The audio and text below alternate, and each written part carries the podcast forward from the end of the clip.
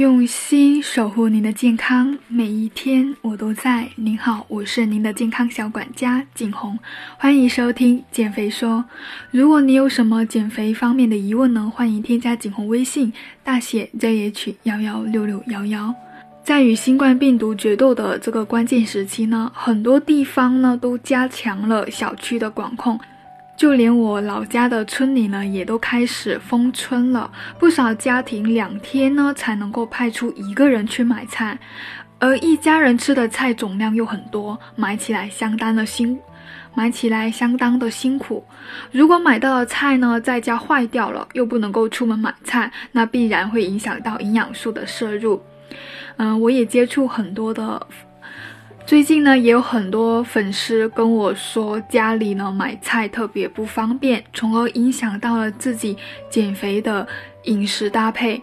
所以呢，今天呢，在这里在宅家的期间，我们如何合理的买菜，巧妙的囤菜，也是一个非常大的学问。那我给大家提供五个方法。首先，第一个方法就是提前规划一家人的蔬菜需要量。摄入充足的蔬菜呢，对于防病抗病极为重要。那按照中国居民膳食指南的要求呢，每人每天需要摄入三百到五百克的蔬菜，也就是半斤多到一斤以内。那么一个一家三口人的话呢，就每天需要九百到一千五百克的蔬菜了。如果算上皮啊、老叶一些丢弃的。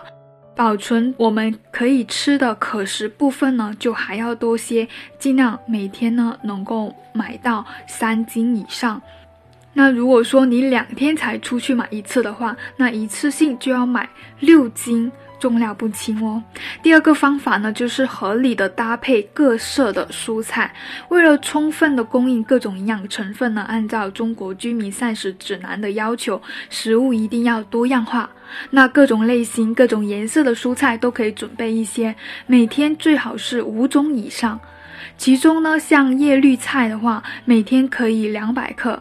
加上橙黄色的蔬菜呢，可以五百克，比如胡萝卜、南瓜、彩椒。其他的一些蔬菜呢，就两百克吧。还有呢，就是像菌藻类的，比如说蘑菇啊、海带啊、紫菜呢，每周可以吃三次。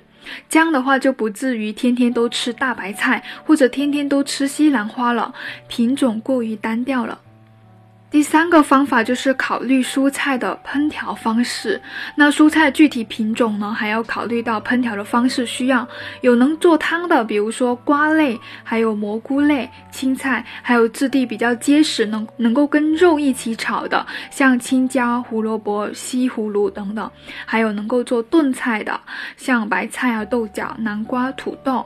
还有一些绿叶菜呢，适合做清炒的、白灼的等等。那爱吃哪一种烹调方式？根据个人的口味选择一些适合的蔬菜。第四个方法就是可以根据不同的耐储性来囤菜，因为我们都知道，蔬菜的品种不同，耐储性也不一样。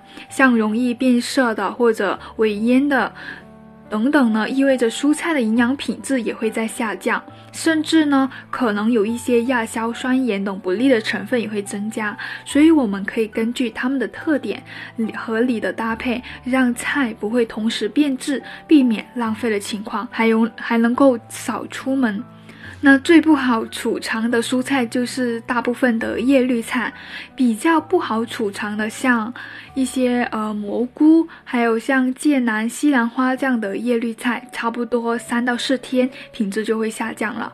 比较容易储存的像胡萝卜、豆角、西葫芦、青椒等等。